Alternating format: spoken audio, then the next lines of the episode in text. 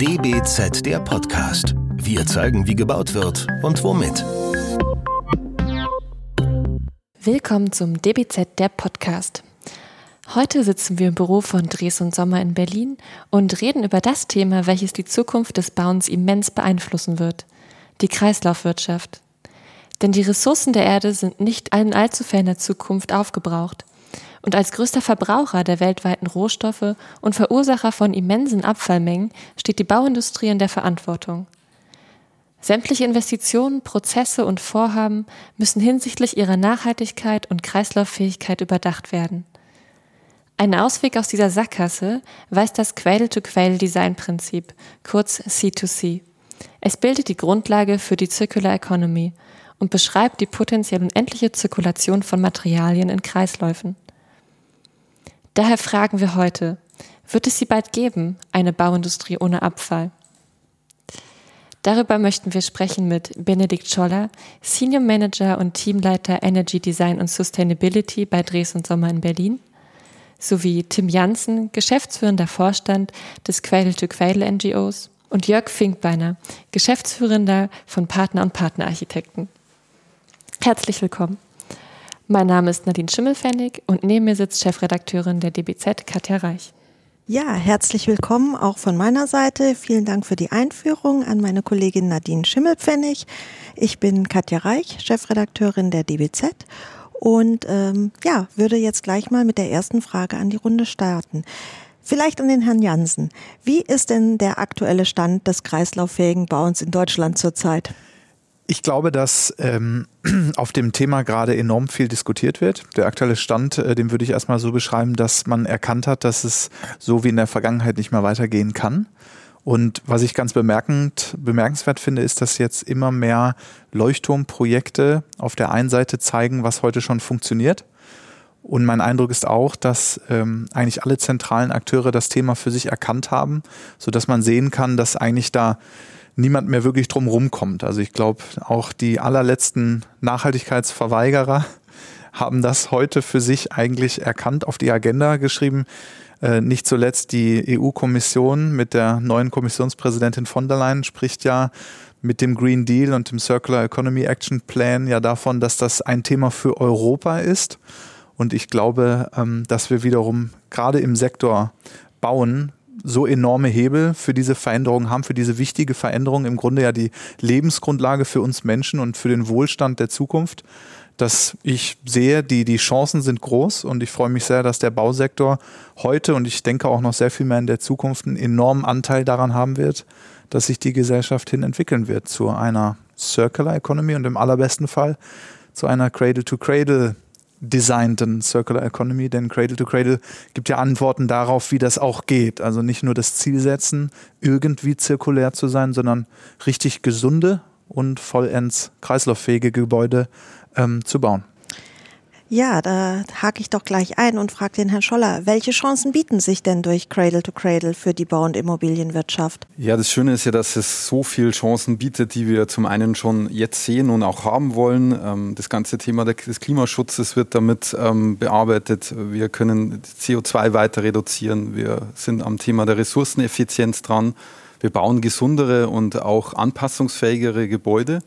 Und damit sind wir dann auch schon ein Thema, was auch Tim gerade angesprochen hat, wenn man dann Richtung EU guckt, auch was Green Deal und EU-Taxonomie angeht.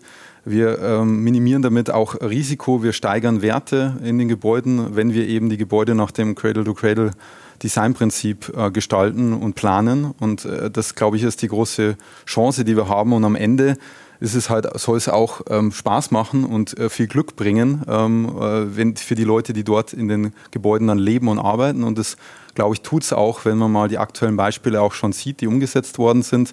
Das ist die große Chance, die, die großen Chancen, die wir da haben. Sie sagen gerade aktuelle Beispiele, dann fragen wir doch mal den Architekten hier in der Runde, Herr Finkbeiner. Wie sind Sie denn zum Bauen nach Cradle to Cradle gekommen und was haben Sie an Projekten schon realisieren können? Wir haben eigentlich von äh, Anfang an, seit wir Architekten sind, das war so seit dem Jahr 2004, uns mit ökologischem, nachhaltigem Bauen beschäftigt. Äh, schon aber früh festgestellt, dass der Fokus damals, das ist heute eigentlich immer noch ein Stück weit so, ganz stark auf dem Thema Energieeffizienz lag. Äh, und äh, der Begriff der sagen wir, ganzheitlichen Nachhaltigkeit eigentlich sich nicht in der aktuellen Gesetzgebung widerspiegelt und gleichzeitig im Prinzip ja auch noch gar nicht, äh, sagen wir mal, zum, zu, zum, zum Grundgedanken des Entwerfens dazugehörte. Deswegen äh, waren wir lange auf der Suche nach äh, der Frage, wie, was gehört eigentlich alles mit dazu und sind dann schon 2011 mit Cradle to Cradle in Kontakt gekommen und bemühen uns seither sehr aktiv ähm, darum, zirkuläres, ressourcengerechtes, klimapositives Bauen ähm, mit zu etablieren. Das tun wir auf unterschiedlichen Ebenen äh, in der Kommunikation, in unseren Vorträgen, natürlich auch mit der äh, Haltung unseres Büros insgesamt und äh, sehen jetzt, dass tatsächlich ähm, das ein langer Weg war, auch für uns, äh, erstmal diese ganzen Begriffe zu erklären, die Notwendigkeit, diesen Begriff weiter zu dehnen, ähm, äh, in, in der Gesellschaft und in die Kommunikation mit zu verankern. Und wir sehen jetzt eigentlich, dass es gerade, würde ich sagen, losgeht, dass das Bewusstsein, Tim hatte das schon gesagt, ähm, angekommen ist in einer breiten äh, Gesellschaft und es jetzt erst wirklich möglich wird, äh, Projekte umzusetzen. Dann gehe ich doch jetzt hier gerade noch mal einen Schritt zurück und frage den Herrn Jansen, vielleicht erklären Sie unseren Hörern noch mal genau, was äh, hinter dem Cradle-to-Cradle-Konzept eigentlich steht und wie es sich auch von herkömmlichen Recyclingverfahren vielleicht unterscheidet. Ja, vielleicht vorweg, ähm, bevor wir mehr auf die Verfahrensweise oder die Details gehen. Ich glaube, ganz entscheidend ist erstmal die Haltung. Man könnte auch sagen, äh, dahinter liegt eine Art ähm, ähm, ein anderes äh, Menschenbild im Grunde. Also mit Cradle to Cradle blicken wir auf diese Welt ähm, positiver. Positiver heißt, wir wollen ähm, einen Fußabdruck hinterlassen, der auch etwas Positives, Angenehmes, Schönes, Zukunftsfähiges hinterlässt. Die, die klassische Nachhaltigkeitsdiskussion, die ähm, ja ganz substanziell entstanden ist aus der Umweltbewegung und seit äh, Jahrzehnten im Grunde ja auch vieles vielleicht auch sinnvollerweise, muss man ja sagen, bekämpft hat, hat ähm, in seiner Folge der Nachhaltigkeitsdiskussion ein bisschen eine Kultur etabliert, in der es eigentlich ja darum geht, nicht mehr wirklich zu existieren. Also der Fußabdruck des Menschen ist eigentlich per se schlecht. Das kann man eigentlich ganz oft so aus dieser Diskussion heraushören. Und das, was Bauherren und Planer und Projektierer an Werten schaffen, produziert immer auch ähm, Schädliches. Also mit der Wertschöpfung kommt immer Schadschöpfung einher. Und Cradle to Cradle denkt das ein bisschen anders. Da wird zwar nicht behauptet, dass das von heute auf morgen funktioniert, aber die Zielsetzung ist dabei, lasst uns doch positiv sein, lasst uns doch die Existenz des Menschen feiern und wie lässt die sich feiern? Indem wir uns anders verhalten. Also das ist dann schon klar. Wir können so nicht weitermachen, aber nicht unsere Existenz ist sozusagen das Problem, nicht unsere Anzahl, sondern eben wie wir uns verhalten. Und Verhalten heißt ja eben in der Gestaltung von den kleinen Dingen des Alltags bis zu den Gebäudehüllen, ähm, in denen wir uns aufhalten, in den Büros, in den Eigenheimen, dass all das so entworfen wird, und da kommen wir sozusagen zu diesem Design-Konzept, Cradle to Cradle, dass es wieder ähm, zurückgeführt werden kann, dass die Materialien in ähm, einmal in der Auswahl schon gesund ausgewählt werden für das jeweilige äh, Nutzungsszenario, so sagen wir. Das heißt Baumaterialien konkret, die äh, für Innenräume auch entwickelt wurden, dass äh, wir dort keine giftigen Ausgasungen und dann in luftdichten Gebäuden auch noch drinnen halten sozusagen. Und dass diese gesunden Materialien wieder auseinandernehmbar und recycelfähig sind. Also das alles gemeinsam mein Cradle to Cradle. Nicht nur dieser Aspekt des kreislauffähigen Bauens. Ähm, und das ist ja im Grunde auch der Kern der Circular Economy, sondern es ist mehr. Es ist nicht nur der Kreislauf, es sind eben gesunde Materialien und vor allen Dingen mit dem Ziel, zu existieren. Also zu sagen, schön, dass der Mensch da ist und wir haben die Chance, das anders zu machen, aber diese Chance oder das müssen wir jetzt auch anpacken sozusagen. Herr Finkbeiner, ähm, ändert sich denn für Sie dadurch was im Entwurfsprozess? Muss der Architekt anders rangehen an die Projekte? Also muss tatsächlich sagen, das ist äh, genau das, was gerade äh, Tim beschrieben hat. Es ist ein Paradigmenwechsel. Und äh, ja, es ändert sich was, äh, weil man, wenn man es schafft, diesen Hebel, ich sag mal beim Entwerfen im Kopf umzulegen, zu sagen, es geht eben nicht darum, ähm, weniger Energie zu verbrauchen, das mit mehr Dämmung, die zum Teil gesundheitsschädlich ist, äh, und den Innenraum auch nicht wirklich besser macht, zu erreichen, sondern tatsächlich zu sagen, was ist eigentlich unser, unser Ziel beim Bauen? Ressourcengerechtes Bauen, wenn wir gesunde Materialien ansprechen, ein zirkulärer Baustoff, kann nur aus definierten Materialien bestehen und wirklich zirkulär ist er natürlich auch nur, wenn er gesund ist. Also wenn da Schadstoffe drin sind, die wir nicht drin haben wollen, dann können wir sie natürlich auch nicht recyceln. Insofern hängt das alles dann am Ende miteinander zusammen. Das Cradle-to-Cradle-Prinzip vom Anfang ist ja erstmal erscheint relativ simpel, basiert auf äh, einfachen Paradigmen, äh, die man sich hernimmt. Aber äh, wir wissen, Bauen ist ein komplexer Prozess. Es sind viele Akteure involviert. Es gibt eine komplexe Gesetzgebung. Äh, alle Akteure äh, müssen ein, ein, Stück weit, äh, sagen wir mal, in, in, in eine Balance gebracht werden. Das ist das, was Architekten tun. Wir moderieren komplexe Prozesse hin zu einem fertigen Bauwerk. Und ähm, das führt dann im seltensten Fall tatsächlich dazu, dass dann äh, dieses Grail-to-Grail-Prinzip einfach erreicht werden kann, sondern es äh, erfordert viel und das merken wir eigentlich von Anfang an. Das geht also wir sprechen oftmals davon, eigentlich fangen, fangen wir nicht in der Leistungsphase 1 an bis zur Leistungsphase 9, was Architekten ja normalerweise tun. Wir bräuchten eigentlich eine Leistungsphase 0 zu um, um, diese Grundparameter erstmal festzulegen, brauchen wir eine vorgeschaltete Phase, um, um die erst mal ähm, äh, gemeinsam festlegen zu können, um das bestmögliche Ziel zu erreichen. Insofern verändert sich tatsächlich äh, auch der Planungsprozess, würde ich sagen, grundlegend. Und das K.O.-Kriterium ist ja oft der Preis. Herr Scholler, ist das Ganze denn wirtschaftlich? Ja, wirtschaftlich ist es schon, aber wir brauchen uns auch keine Illusion hingeben. Aktuell ist es natürlich ein Cradle-to-Cradle-Gebäude, ist erstmal noch teurer. Am Ende ist es aber natürlich immer die Frage, was setze ich an, an Wert und an Grundlage an. Ja, also wir wurden das schon die letzten 10, 15 Jahre gefragt, äh, Green Building, äh, Gebäudezertif nachhaltige Gebäudezertifizierungen.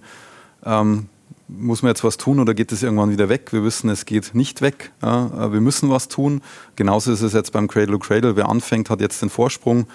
Ähm, Jörg äh, äh, kann davon ein Lied singen, wie das ist, wenn man Vorsprung hat. Äh, man hat natürlich Pionierarbeit, das ist schwierig, aber wir können es schaffen. Ähm, und wir sind aber auch gerade dabei zu sagen, ähm, wie, wie, den, wie reduzieren wir diesen Gap zwischen Cradle-to-Cradle-Gebäude jetzt im Invest am Anfang teurer aber am Ende eben auch einen Mehrwert äh, darzustellen. Und ich glaube, das ist ganz wichtig. Also das Cradle-Cradle-Prinzip mit allen Themen, die wir da reinmachen, schafft mehr Transparenz. Es erhöht, was ich vorher schon gesagt habe, das Thema, ähm, das Thema dass, ich, dass ich Rohstoffe binde, also ein Rohstofflager habe. Wir sind gerade dabei, das auch zu bewerten, dass das in den Buchwert mit eingetragen werden kann, dass ich am Ende der Lebenszeit, wenn die Abschreibung vorbei ist, den Rohstoffwert aktiv sehe und sehe, was bringt mein Gebäude eigentlich noch mit. Also es ist nicht abgeschrieben am Ende. Ich habe nicht nur noch den den Grundstückswert, sondern das Gebäude an sich, wie es dasteht, ist noch was wert. Jetzt bezahle ich Geld dafür, dass es abgerissen wird oder saniert, äh, die, die, die Materialien rausgeholt werden. Wenn ich das clever am Anfang mitdenke, dann, habe ich, dann sind einfach auch die, die Chancen ganz andere zu sagen, ich aktiviere das auch wieder. Also auch dieses Design for Disassembly und ähm, auch wenn ich eben dann gesunde Materialien einbaue, muss ich mir am Ende nicht, nicht darüber Gedanken machen, wie ich die Schadstoffe wieder rausbekomme. Und das bringt wahnsinnige Marktvorteile, das, das minimiert die Risiko, die, das Risiko, der, der Wert, die Wertsteigerung ist höher. Und deswegen ist es natürlich am Ende, wenn ich jetzt am Anfang sage, Erstinvest, ist es mehr wert ähm, oder ist es teurer? Ja. Aber wenn ich über die Lebenszeit mir angucke, wird ein Cradle-to-Cradle-Gebäude am Ende immer mehr wert sein. Wenn ich da vielleicht gerade noch was ergänzen darf, das ist nämlich genau der Punkt, auf den ich auch hinaus will. Äh, wir kommunizieren das sehr aktiv, dass wir eine ganzheitliche, umfassende Betrachtung brauchen von Anfang an, weil die Frage kommt natürlich immer. Das ist, finden wir toll und ökologisch bauen finden wir super, aber was kostet das eigentlich mehr? Am Ende äh, ist unser, äh, unsere Haltung dazu, es kostet natürlich nicht mehr. Es ist im Idealfall günstiger. Und ähm, das funktioniert, wenn wir eine ganzheitliche Betrachtung führen. Das heißt, was kostet das Gebäude im Betrieb bis hin zum Rückbau? Also das, der End of Life, das Grave in der Ökobilanzierung wird dann zum Cradle wieder zur Wiege. Äh, insofern erhalten wir Ressourcen, die natürlich ein ähm, einen, einen Wert haben. Das ist, äh, das ist ein Kern dabei. Was aber noch dazu kommt eigentlich ist, natürlich kostet es jetzt, und das ist oft die Diskussion, die wir führen, was kostet es jetzt Gebäude? Die Baukonstruktion kostet Gruppe 300, die Haustechnik kostet Gruppe 400, die kostet in der Errichtung mehr. Gleichzeitig vergleichen wir dann, wenn wir das tun mit einem konventionellen Gebäude, eigentlich Äpfel mit Birnen. Also das Gebäude ist ab dem ersten Moment natürlich ein besseres. Das ist ein, ein, ein gesünderes, ein ökologischeres, ein flexibleres. Das heißt, vom ersten Tag an äh, ist, also lohnt sich dieses Invest natürlich auch ein Stück weit für äh, Menschen, Mitarbeiter, die in diesem Gebäude äh, leben und arbeiten. Ähm, das sind natürlich, das ist uns klar, relativ weiche Faktoren. Also es ist im Moment schwierig, das tatsächlich dann auch in, in, Zahlen zu belegen. Deswegen ist es auch gut zu sagen, wir müssen auch diese Gebäuderessourcen mit bewerten. Da stehen wir ganz am Anfang. Ähm, aber dass es so ist, äh, steht, denke ich, außer Frage. Und das versteht am Ende auch jeder Bauherr, wenn man das gut erklärt.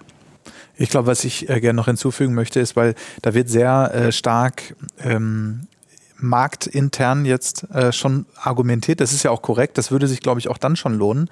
Äh, als NGO äh, können wir auch noch mal einen Schritt weiter raustreten und sehen, dass wir als Gesellschaft zwar äh, ähm, Marktwirtschaft deklarieren, aber sie eigentlich nicht vollständig ernst nehmen. Also äh, wir sehen, dass wir enorme Fehlanreize haben in der Nutzung von recycelten Materialien, ähm, äh, die sich äh, oft noch nicht lohnen, weil wir begünstigen beispielsweise Primärrohstoffe in ganz vielen Bereichen. Bei Kunststoffen zum Beispiel haben wir eine steuerliche Bevorzugung von ähm, Virgin Material gegenüber Recycle-Material. Das heißt, ähm, wenn wir das jetzt als äh, gesamtgesellschaftlichen Auftrag betrachten, äh, betrachten, systemisch gesehen, so wie meine Vorredner gerade äh, richtigerweise sagten, natürlich wäre es sehr viel günstiger, äh, weil in der Gesamtschau wir ja heute äh, im Grunde für, für Demontage und Abbruch bezahlen, ähm, obwohl eigentlich wertvolle Rohstoffe dabei verloren gehen, was ja in, in, in Summe schon schlecht ist. Das heißt, wir bräuchten eigentlich auch Rahmenbedingungen, die genau diese Ganzheitlichkeit zum Ausdruck bringen, dass es sich vor allen Dingen gar nicht mehr lohnt, ein Gebäude abzubrechen und ähm, Teile davon vielleicht zu deponieren und nur ganz wenig zu recyceln. Ähm, äh, und, und da sozusagen auch Anreize zu setzen, die auch äh, echte Preise in einem Markt, den wir dann ernst nehmen, auch wirklich zeigen, dass wir wirklich sehen, was kostet das eigentlich in Summe? Was sind eigentlich so, was ist der gesamte auch volkswirtschaftliche Schaden äh, eines Bausektors, der genau äh, das heute überwiegend noch nicht kann, äh, Kreisläufe vorbereiten sozusagen für die Zukunft? Da fällt mir die Frage ein, was passiert denn mit diesen Materialien? Also jetzt mal angenommen, wir äh, haben die äh, Rohstoffe nach wie vor in den Gebäuden, wir können sie auch irgendwann wieder zugänglich machen. Jetzt ist die Frage, ähm, werden sie genau oder wo werden sie gelagert in der Zwischenzeit, bis sie wieder zum Einsatz kommen können? Also ich kann ja nicht davon ausgehen, ich baue hier ein Gebäude ab und habe gleich äh, einen Einsatzort, wo ich eins zu eins dieses Material wieder einsetzen möchte. Das, also ich würde da schon äh, fast das Gegenteil behaupten. Ich glaube schon, dass sie das können, weil bei so einer großen, bei so einer großen ähm, Branche und einem derartig hohen Bauaufkommen wiederum, ähm, wir haben das ja, also jetzt mal, um mal so ein Parallelbeispiel aufzumachen, die äh, Wertschöpfungskette äh, unglaublich global und komplex in der Automobilindustrie ähm, funktioniert ja auch letztlich just in time. Wir reden da vielleicht über wenige Stunden oder Tage, aber wir wissen, wenn da ein Rohstoffstream abbricht, äh, der gerade auf dem Rhein eigentlich pünktlich ähm, äh, beim Auto, vom Automobilzulieferer in die Produktion fließt, dann entscheiden diese sechs, acht Stunden Verzug äh, im Grunde äh, über viele, viele Tage und Wochen äh, entscheidend in der gesamten Wertschöpfungskette. Und ich denke, dass das im Bau ähnlich wäre. Also will sagen, wenn ein ganzer Sektor in Zukunft so funktionieren würde, äh, dann hätte man natürlich auch ein System mit dem Rohstoffeinsatz wiederum zu planen. Also wenn ich weiß, ich habe hier eine Umnutzung ähm, an der einen Stelle oder zum Beispiel eine Renaturierung, äh, kann ich ja mit diesem Gebäude und Materialeinsatz wiederum planen und das dann auch just in time wiederum am Markt anbieten. Also ich glaube, das wird ja nicht so sein, dass man dann genau auf das eine Material äh, wartet. Das höre ich nämlich auch gerade von, von, von Akteuren, die sagen, wir haben ein nachhaltiges Gebäude und wir haben hier ein Gebäude im Blick, da wird gerade was abgebrochen und das nehmen wir jetzt für unsere Baustelle. Das ist ja völlig utopisch. Also äh, genau an der Stelle äh, wird ja auch nichts anderes funktionieren als ein solider Markt, der auch recyceltes Material wiederum in den Verkehr bringt und das auch anbietet. Das heißt, da wird eine völlig neue Branche dieser rückwärts und sozusagen wieder in den Kreislauf bringen Logistik entstehen, die genau dafür sorgt, dass wir just in time auf der Baustelle, wo wir ein neues Gebäude errichten, mit diesem Sekundärrohstoff genau das richtige Material zur richtigen Zeit haben, um wieder an der Wiege anzusetzen. Und also was, glaube ich, da auch ganz wichtig ist, Sie hatten gerade eine Frage, äh, Frage gefragt, wo lagern wir denn eigentlich diese Rohstoffe? Wir lagern sie eigentlich in den Gebäuden. Das ist ja eigentlich das, was, das, was ich auch vorher sagen wollte. Die, die Gebäude sind Rohstofflager und damit steigen, also wir, wir machen, wir arbeiten gerade mit Madasta eng zusammen, die ja auch die ganzen Kooperationen jetzt über die verschiedenen ähm, aus Holland in die verschiedenen Länder jetzt ausrollen, wo wir jetzt in Deutschland eine enge Kooperation machen werden. Und da geht es um das Thema, ähm, ich will eigentlich ein Gebäudekataster haben. Also wir wollen wissen, welche Rohstoffwerte, welche Rohstoffe sind in den Gebäuden. Wir können dann eigentlich auch ziemlich genau sehen, wie entwickelt sich der Wert dieses Gebäudes. Also ähnlich ein bisschen wie, wie Börsenkurse. Ja? Und ähm, das ist, glaube ich, auch die Aufgabe zu sagen, wir müssen diese Kataster schaffen, um zu sehen, welche Rohstoffe haben wir, wie entwickeln sich die und wo kann man die auch wieder verfügbar machen. So, und das, glaube ich, ist wirklich auch eine Aufgabe, die vor uns steht. Es ist sicher noch nicht so, dass wir sagen, ja, hier übrigens, äh, reiß jetzt Gebäude ab, hier sind die Materialien, bitte irgendwo wiederverwenden. Aber es geht jetzt los. Wir haben die, die, die Leasing-Themen in verschiedenen Bereichen schon im Gebäude. Wir haben aber auch ganz klar ähm, auch ähm, bei den Primärstoffen ähm, viele Hersteller, die sagen, sie nutzen das wieder, um sozusagen dann auch wieder Stoffe daraus herzustellen. Aber ich glaube, das ist wirklich einfach auch nochmal hier, diese Denkschule fordert zum Umdenken auf. So, und keiner von uns hat sich bis jetzt darüber Gedanken gemacht, was steckt eigentlich in unseren Gebäuden, sondern nur am Ende, wie kriege ich das eigentlich weg? Hier Mülltonne auf, alles rein. Das muss aufhören. Wir müssen uns andere Gedanken drüber machen. Also man stellt sich dann wie so eine Datenbank eigentlich vor über alle Materialien und ähm, ich kann jetzt zum Beispiel als Planer, wenn ich dann auch Materialien auswählen möchte, über diese Datenbank die entsprechenden Informationen bekommen oder ja, ist das also gedacht? Zum einen natürlich eine, eine, Datenbank, also eine Produktdatenbank. Das haben wir zum einen, sind wir gerade am Aufbauen mit unserem Building Material Scout. Wir sagen, da können die Hersteller ihre Produkte reingeben, damit ich die zum, am Ende dann im Gebäude zusammensetzen kann. Aber das Gebäude selbst braucht ja auch einen Materialpassport oder Building Circularity Passport, ähm, dass ich einfach sehe, wo sind die Materialien verbaut, in welcher Menge, wie können sie demontiert werden, wie können sie wieder dem Kreislauf zugeführt werden, was binden sie an CO2, äh, was ist da auch an Materialien eben drin in dem Gebäude und was für einen Wert habe ich auch in dem Gebäude. So, und das, glaube ich, sind halt diese, das eine ist immer die Produktseite, wo ich ja auch Cradle-to-Cradle zertifizierte Produkte habe. Ich habe aber keine Cradle-to-Cradle zertifizierte Gebäude. Das, glaube ich, ist auch nochmal ganz wichtig zu sehen, sondern die Gebäude sind nach Cradle-to-Cradle Prinzipien designt und errichtet und versucht, möglichst viele Produkte äh, da drin zu verbauen, die Cradle-to-Cradle zertifiziert sind. Aber das eine ist eine Materialdatenbank und das andere ist eine Gebäudedatenbank bzw. ein Gebäudekataster, dass wir wissen, wo sind eigentlich die Rohstoffe. Das, glaube ich, sind diese zwei Handlungsstränge, die wir haben. Der Herr Finkbeiner nickt. Haben Sie da schon äh, Erfahrungen gemacht? Haben Sie so schon gearbeitet, ähm, solche Materialien ausfindig gemacht? Oder wie kommen Sie zu Ihren Produktentscheidungen? Man hört es, glaube ich, schon ein bisschen aus den Antworten raus. Da entstehen gerade äh, ganz neue Geschäftsmodelle. Es ist ein, ein Systemwechsel. Wir äh, sind in so einer Phase einer Transformation von einer linearen zu einer zirkulären äh, Wertschöpfung. Und äh, ich wurde oft gefragt, ist das jetzt Idealismus oder nicht? Ich glaube das nicht. Die Zahlen zeigen eindeutig, dass ähm, wir bei allen Effizienzstrategien, ähm, die wir fahren, schon im Jahr 2050 acht Milliarden Tonnen mehr Nachfrage nach Ressourcen haben, die wir bedienen können. Äh, insofern stellt sich auch die Frage gar nicht mehr, ob es so kommt, sondern nur, wie schnell oder wie äh, gut wir das etabliert kriegen in der Zukunft. Die nächsten 30 Jahre äh, wird einiges los sein auf unserem Planeten. Und äh, wir tun gut daran, äh, zu versuchen, diese, äh, diese Modelle zu etablieren. Und da sind wirklich alle gefragt. Natürlich entsteht ein Geschäftsmodell. Äh, ich als Architekt plane ein Gebäude und verwende Ressourcen, im Idealfall äh, so, so kreislauffähig wie möglich. Aber äh, ich muss natürlich am Ende äh, auf eben diese Geschäftsmodelle zurückgreifen können. Bei den Sekundärbaustoffen ist es äh, tatsächlich ein vielschichtiges Problem. Es gibt schon lange die Bauteilbörse in äh, Bremen zum Beispiel. Es gibt jetzt auch Restado. Also es, es gibt Plattformen, die ganz früh erkannt haben, so damit da kann man doch was machen. Wenn ich jetzt, ähm, und das darf man glaube ich auch nicht vergessen, beim, beim Rückbau denkt man immer an so einen Totalrückbau. Also ein Gebäude steht doch 50 Jahre und dann reißen wir es ab oder 100 Jahre. Äh, auf diese Ressourcen greifen wir ja ewig nicht zu. Das stimmt ja nicht. Wir haben ja, so ein Gebäude besteht aus vielen Schichten die vor allem äh, gerade beim Gewerbebau zum Beispiel einer extremen Dynamik unterworfen sind, also nicht tragende Innenwände, äh, Teppiche, Wandoberflächen und so weiter, die haben viel kürzere Kreisläufe. Diese Materialien fließen im Prinzip ständig zu uns zurück. Und wir müssen natürlich gewährleisten, dass wir ähm, denen habhaft werden können. Aber da stellen sich dann schon die Fragen bei, äh, können wir das ausschreiben? Bei einem öffentlichen Auftraggeber ist es wirklich schwierig. Äh, dann sind wir bei den Fragen der Garantien, Gewährleistung von Herstellern, die dann sagen, natürlich ist äh, der Waschtisch, den ich hier habe, ist fünf Jahre alt und der funktioniert auch nochmal zehn, aber die Gewährleistung ist halt abgelaufen. Also wie geht man mit diesen Fragen um?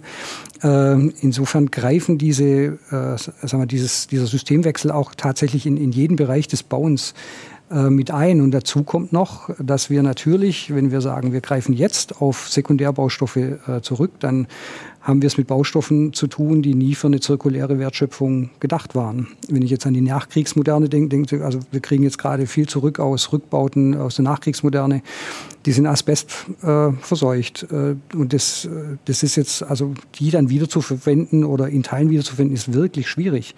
Das heißt, ähm, wir müssen im Prinzip an zwei äh, Themen arbeiten. Das eine ist, auch wenn wir Primärbaustoffe verwenden, äh, ich nehme jetzt mal das Beispiel von den zwei Holzhochhäusern, die wir da in Wolfsburg konzipiert haben und die jetzt äh, nächstes Jahr in die Umsetzung gehen sollen, äh, haben wir uns viel damit beschäftigt zu sagen, wie können wir ein Gebäude bauen, in dem Ressourcen erhalten werden. Also wie müssen wir heute bauen, dass die in 15, 50, 150 Jahren im Prinzip ihre Rohstoffe wieder zurückgeben und in die jeweiligen Kreisläufe zurückgeführt werden können.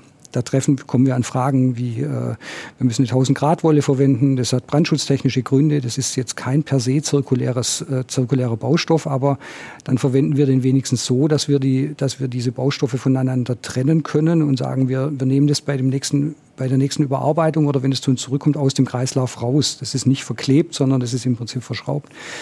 Ähm, das heißt, das ist mal die eine Aufgabe und die kann sich jeder heute stellen, ob er jetzt auf Sekundärbaustoffe zugreift oder nicht. Also das ist eine ganz grundlegende Frage, wie wir heute Häuser bauen.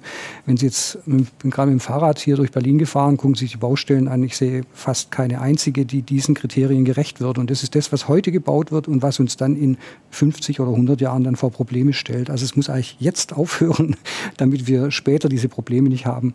Und die Sekundärbaustoffe, ich hatte es ja kurz skizziert, äh, da stehen wir vor, vor ganz anderen Themen. Die sind schon verbaut, die waren nie zirkulär und wir müssen jetzt kreativ damit umgehen und dann am Ende auch ehrlich sein und sagen, also Weiterverwenden eines äh, Baustoffes, der vielleicht, ich denke an ein Kunststofffenster, was dann irgendwelche Schwermetalle drin hat, wenn die nicht ausdünsten, das Fenster ist da, wir substituieren ein neues Fenster, dann kann man das ja weiterverwenden, aber äh, und schmeißen es dann halt im nächsten Zyklus weg. Aber äh, es gibt im Prinzip auch Baustoffe, wo man sagen muss, ähm, die müssen aus dem Kreislauf raus, die müssen wir dann deponieren, wie auch immer, weil die in unserer Welt eigentlich nichts verloren haben. Eben fiel schon das Wort Zertifizierung. Vielleicht können Sie, Herr Jansen, mal kurz erklären, wie das denn bei Ihnen funktioniert mit den Zertifikaten. Ich kann da äh, sozusagen für die Cradle-to-Cradle-Bewegung sprechen. Wir selbst als Cradle-to-Cradle-NGO, wir zertifizieren nicht die Produkte, sondern schauen uns im Grunde die ganze Bewegung an und ähm, orientieren uns insgesamt an diesem neuen Qualitätsbegriff. Also ich glaube, das ist erstmal schon ein ganz zentrales, ähm, ein ganz zentraler Aspekt zu sagen, wir befördern äh, Produkte ähm, und diese Herstellung Darstellungsweise für eine Gesellschaft, in der alles gesund und kreislauffähig funktionieren kann. Äh, das Cradle-to-Cradle ähm, ähm, ähm, ist heute die fortschrittlichste äh, produktbezogene, also das produktbezogene Merkmal dafür, dass das auch umgesetzt wurde, überprüfbar und messbar. In fünf ähm, Stufen wird bei Cradle-to-Cradle zertifizierten Produkten auf fünf Kategorien von den Sozialstandards über die Gewährleistung der Qualität des Wassers in der Produktion, über den Einsatz regenerativer Energien, äh, vor allen Dingen dann auch auf die Materialgesundheit und Kreislauffähigkeit geachtet. Also hier handelt es sich wirklich um ähm, ein, ein wir sagen oft äh, Tool am Markt sozusagen, wo der Kunde auch branchenübergreifend, das ist ja nicht nur im Bau, sondern wirklich in allen möglichen ähm, äh, Bereichen des, des, äh, der, der Produktion äh, möglich Produkte nach Cradle to Cradle zu zertifizieren, wirklich zu sehen, hat man hier, ich sage jetzt mal plump, an alles gedacht. Also von der äh, Gesundheit der Menschen in der Produktion, äh, genauso ähm, bis zum Einsatz und der Nutzung durch den User. Ähm, bleibt das gesund? Äh, sind, äh, ist, sind die Produkte für die Szenarien entwickelt? Also ein, ein, Beispiel wäre die Schuhsohle oder der Autoreifenabrieb ist ja gar nicht dafür gemacht, dass er sich abreibt und in die Biosphäre geht. Und genau diese Fragen stellen sich ja auch ähm, auf der Baustelle am Ende. Habe ich es hier mit Materialien zu tun, die für dieses Nutzungsszenario zum Beispiel ein bestimmtes Material für den Innenraum, ist das wirklich dafür ausgesucht, dass ich mich später Stunden über Stunden in diesem vielleicht Gewerbeobjekt äh, aufhalte? Und genau diese Kriterien sind dann am Ende entscheidend und das Cradle-to-Cradle-Zertifikat ähm, äh, lässt das heute überprüfbar machen. Es gibt natürlich auch Akteure, die haben keine zertifizierten Produkte. Ich glaube, entscheidend ist, dass man es wirklich macht und ob das glaubhaft ist. Und da hilft natürlich heute auch eine Zertifizierung, auf die man sich dann verlassen kann, sagen kann, das hat auch wirklich jemand überprüft. Ne? Also die gleiche Frage hatte ich gerade in der Diskussion mit der, mit der DIN, wo es um das Thema Normung und Standards geht.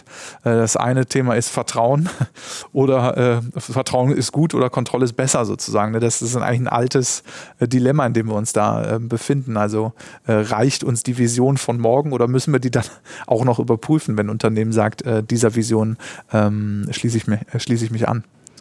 Herr Scholler, der Herr Finkbeyer hat es gerade schon erwähnt, wenn man heute an den Baustellen vorbeikommt, hat man nicht so den Eindruck, dass sich da schon sehr viel getan hat. Ähm, sind denn einfach neue Kompetenzen auch in der Beratung vielleicht erforderlich? Wie kann man das Ganze beschleunigen? Wer ist gefragt?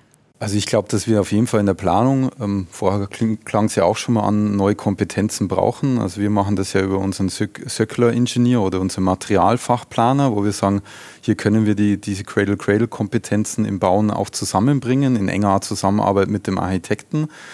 Ähm, trotz alledem muss da, glaube ich, jeder, jeder am Bau Beteiligte sich nach oben schieben ähm, in seiner Kompetenz und äh, auf jeden Fall hier die auch erweitern. Also für mich ganz klar das Ziel ist immer mehr zu integraler zu planen und ähm, wie Jörg vorher auch schon gesagt hat, äh, wir müssen uns frühzeitig darauf festlegen. Also wir haben jetzt auch gerade einen Bauherrn, der möchte ein kreislauffähiges Gebäude bauen, will aber vorher noch einen Wettbewerb machen.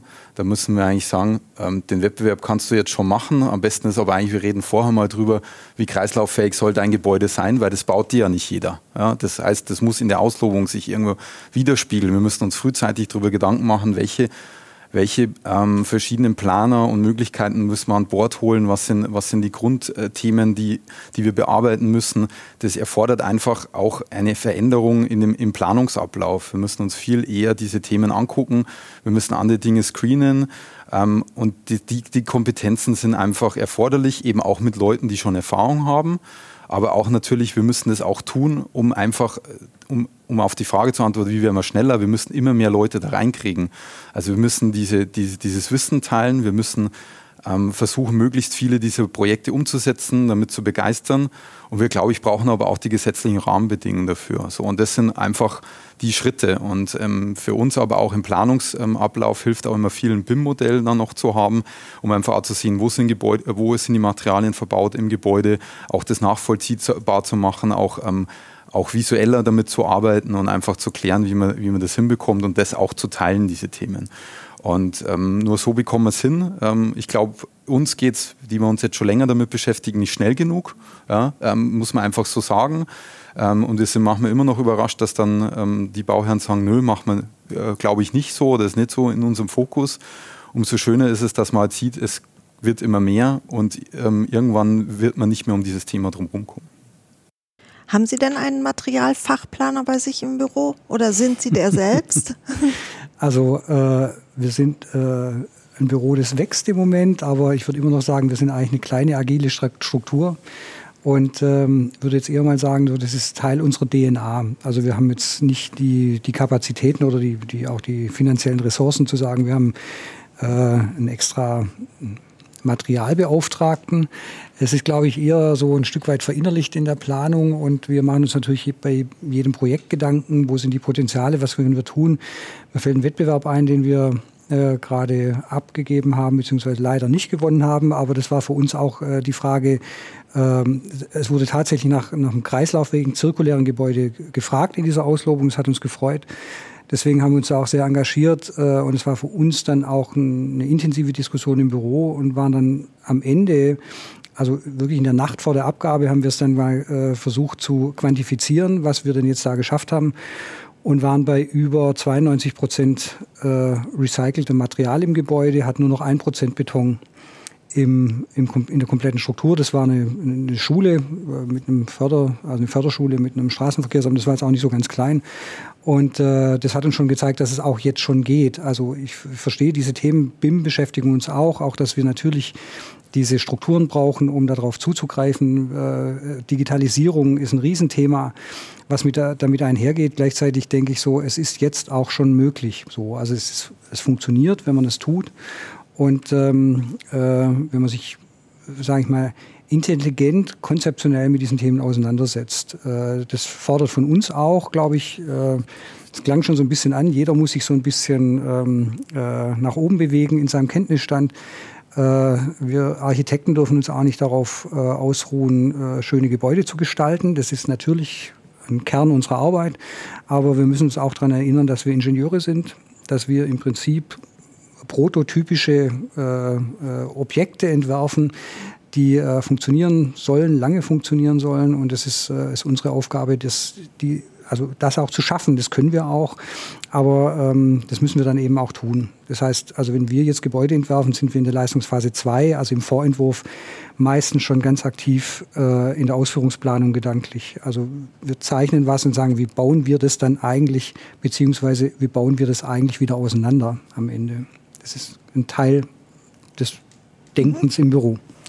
Haben Sie denn Kenntnis darüber, wie es in der Architektenausbildung um das Thema bestellt ist?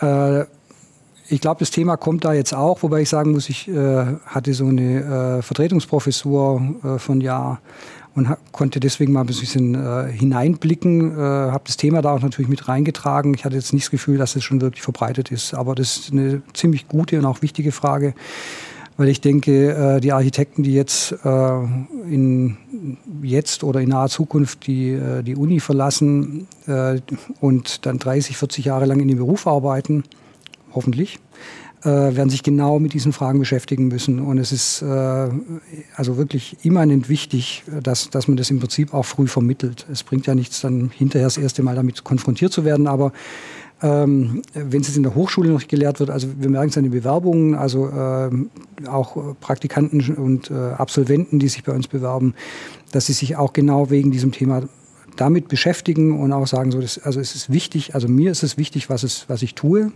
Das soll einen Sinn haben und ähm, äh, es ist ja unsere Zukunft am Ende äh, und deswegen wollen wir da aktiv dran mitarbeiten. Insofern merken wir schon, dass da gerade auch ein äh, ein, ein, Schub von den Studierenden kommt, die auch einen gewissen Druck ausüben. Insofern ist es eine Frage der Zeit, bis sich das Thema an der Hochschule etablieren wird, glaube ich. Gut, dann komme ich vielleicht noch zu einer abschließenden Frage. Wie sieht es denn in Richtung Politik aus? Was muss da denn in den nächsten Jahren ganz dringend angegangen werden? Guck noch mal den Herrn Jansen an. Ja, also ähm, neben dem Bildungsthema, was für uns äh, wirklich ein zentrales ist, also wenn ich das noch unterstreichen darf, äh, weil ich glaube, wir müssen ähm, äh, gerade an den Stellen wirklich diesen ganzen Nährboden noch weiter ähm, aufbauen, auch für die Zukunft, dass das alles, und das ist auch Ziel unserer Arbeit als gemeinnützige NGO, dass im Grunde diese Form des Denkens und dann im besten Fall ja hoffentlich so schnell wie möglich Handelns, dass das mehr als selbstverständlich wird.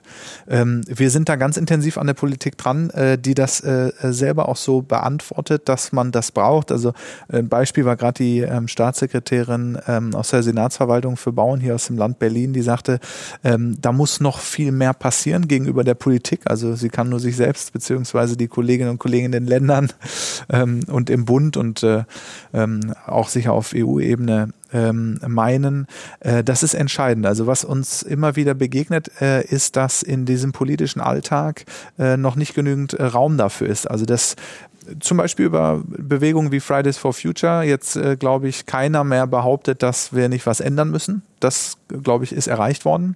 Was Fridays for Future äh, nicht geschafft hat, weil es auch gar nicht deren Aufgabe ist, dieses, wie geht das dann zu beantworten? Also das ist aus unserer Sicht genau der Part, den wir zum Beispiel ähm, einnehmen und wirklich Vorschläge machen, welche Rahmenbedingungen sich verändern müssen, beziehungsweise dass dieses Wissen überhaupt und dieses, diese Art zu denken, dass wir es zirkulär, dass wir es Cradle to Cradle, dass wir es gesund, dass wir es definiert ähm, angehen, in allen Bereichen eigentlich, ähm, dass das äh, überhaupt mal die Basis sein muss äh, für alles, was dann legislativ umgesetzt wird. Also wir müssten im Grunde, und das ist auch gleichzeitig die Herausforderung, äh, die gesamte, das gesamte politische Spektrum ähm, in allen Formen der Gesetzen und Verordnungen nochmal dahingehend überprüfen, ob das in Einklang ist, im Grunde ja mit einer neuen Kultur, mit einem neuen Menschenbild, dass wir sagen, wir, wir, wir dürfen unser politisches Handeln nicht mehr darauf reduzieren, äh, CO2-Emissionen äh, zu verringern, ähm, ähm, äh, Müllaufkommen im Gebäudesektor zu äh, reduzieren, Recyclingquoten anteilig zu erhöhen. Das reicht alles nicht. Das hilft nicht, wenn wir sagen, von 25 Prozent Rezyklate gehen wir jetzt hier in dem Sektor bis 2035 auf 40 Prozent, sondern wir müssen vom Design her alles ganz äh, nochmal ganz neu denken. Und da, da, da gab es auch viel ähm, äh, Fehlsteuerung. Und dementsprechend, wenn Politik das jetzt versteht, und dafür müssen aber viele an einem Strang ziehen, weil politische Akteure ja auch, an denen wird ja viel gezogen aus allen möglichen Ecken. Das heißt, wir sind ja nicht nur an der Politik selbst äh, sozusagen, ich sag mal, im besten Falle, so finden wir ja als Lobbyisten sozusagen tätig, sondern wir lobbyieren auch die Lobbyisten. Also wir sprechen ja ganz intensiv mit den, mit den Verbänden finden, äh, denn die tragen ja äh, in Teilen aus unserer Sicht die falschen Inhalte ähm, vor und sind dann im schlechtesten Fall auch noch finanziell besser ausgestattet als wir als gemeinnützige NGO. Und ich glaube, da, da, äh, da ist gerade der Haken. Also wir müssen das Interesse einfach ähm, klarziehen und es ist nicht nur im Interesse aller, sondern es wird äh, die Bauherren geben und die, die Nutzer später, die auch einfach ökonomisch für sich ableiten können, dass das nur so sinnvoll ist und äh, dementsprechend ähm, muss das zusammenwirken alles. Herr Scholler, haben Sie denn noch abschließend irgendwelche Learnings aus Ihren bereits realisierten Projekten, die Sie mitgeben würden? Ja, die Learnings sind schon, dass man, glaube ich, äh, sehen muss oder einfach positiv hervorheben muss, ähm, es ist mehr möglich als gedacht. Noch nicht 100 Prozent, aber es ist mehr möglich, als wir uns eigentlich vorgestellt haben. Also diese Denkschule macht einfach Schule. Ich glaube, das ist ganz wichtig. Man muss das erklären, man muss es zeigen, man muss begeistern. Weil wenn man das einmal verstanden hat, dann kommt man nicht mehr los davon. Das ist einfach so überzeugend und so klar. Das ist einfach eine Lösung, die, das Cradle-Cradle-Prinzip für so viele Themen, die wir gerade uns äh, erarbeiten und die wir, über die wir seit Jahrzehnten jetzt sprechen. Und ähm, wir merken auch diese Impulse, die jetzt eben aus der Gesetzgebung kommen, aus der EU. Das macht Sinn, dass wir diese Themen jetzt einfach weitertreiben und auf einmal kommen auch aus den verschiedensten Themen, aus, aus den Banken, aus den Projektentwicklerbereichen, kommen auf einmal die Anfragen und sagen, wie machen wir das jetzt? Wie kriegen wir das hin? Und ähm, wenn das Mindset eben das Richtige ist, bin ich schon der Meinung, dass mehr möglich ist als gedacht. Ähm, die Evolution hat jetzt begonnen. Ja, die Anforderungen vom Markt kommen, die Nachfragen steigern, äh, steigern sich, sind mehr da. Die Industrie muss äh, da, denke ich, sicher auch noch mehr mitspielen ähm, und einfach auch die Produkte dementsprechend zur Verfügung stellen, sich da reinbegeben. Und da geht es eben nicht nur ums Bauen, da geht es um, um alle Bereiche, aber auch da sehen wir eine große Bewegung. Und ähm, ich glaube, was, halt, was man noch mal ein bisschen hervorheben muss, ist, ähm, es ist vielleicht uns auch immer alles ein bisschen zu langsam. Ähm, wir äh, haben auch die Angst, dass viel Greenwashing betrieben wird. Also da muss man wirklich einfach immer wieder diese, sich diese Themen in, in, in den Kopf äh, holen und sagen, auf was wollen wir hinaus? Und dass wir einfach nur eine große Lernkurve haben bei Planern und auch bei Handwerkern. Wir haben es im Cradle-to-Cradle Lab gesehen, das haben wir mitbetreut, diesen, den Ausbau einer Platte zu einem Cradle-to-Cradle ähm, Innenraum, sage ich mal. Ähm, und äh, da muss man auch viel mit den Handwerkern diskutieren und reden und sagen, wie mache ich das? Also mehr Schrauben, weniger kleben, das sind zum Beispiel schon mal so diese Themen. Und uns hilft natürlich dann aber auch, dass wir uns einfach gegenseitig zeigen, auch zum Beispiel Materialausweis, der zeigt einfach sehr transparent, ist dies, sind diese Gebäude äh, Cradle-to-Cradle fähig. Und äh, wenn wir das einfach äh, zusammen alle ähm, in Zukunft hinbekommen, dass wir auf politischer Ebene, auf der planerischen Ebene, aber auch die, die sozusagen das Geld bereitstellen für diese äh, Entwicklungen, dass die da mehr Aktivität reinschieben, dann äh, ist es, glaube ich, irgendwann nicht mehr aufzuhalten. Die Welle ist da, ähm, positiver als andere Wellen, die wir gerade kennen. Ja? Ähm, und äh, die müssen wir jetzt einfach mitnehmen. Wenn ich da vielleicht noch ergänzen darf, also da haben wir wirklich äh, sehr positives Feedback drauf. Wir haben das ja äh, umgesetzt, wie gerade äh, gesagt, im Cradle-to-Cradle äh, mal im Bestand zu zeigen, was heute schon funktioniert. Und dass es wirklich begreifbar wird, ist der entscheidende Unterschied auch für die Politik, weil man kann viele über Visionen reden, aber wenn man es wirklich mal anfassen kann, wenn man es betreten kann.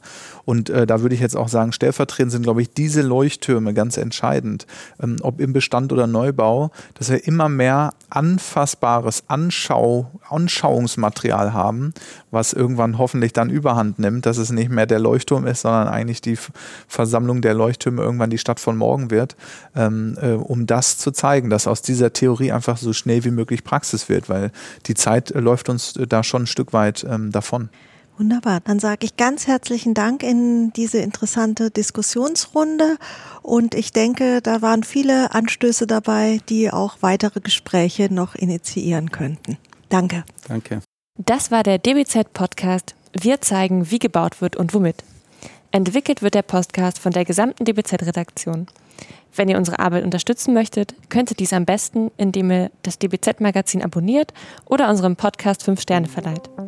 Der DBZ-Podcast wird von unserem Tonmeister Lynn Meisenberg abgemischt. Mehr Informationen gibt es auf dbz.de.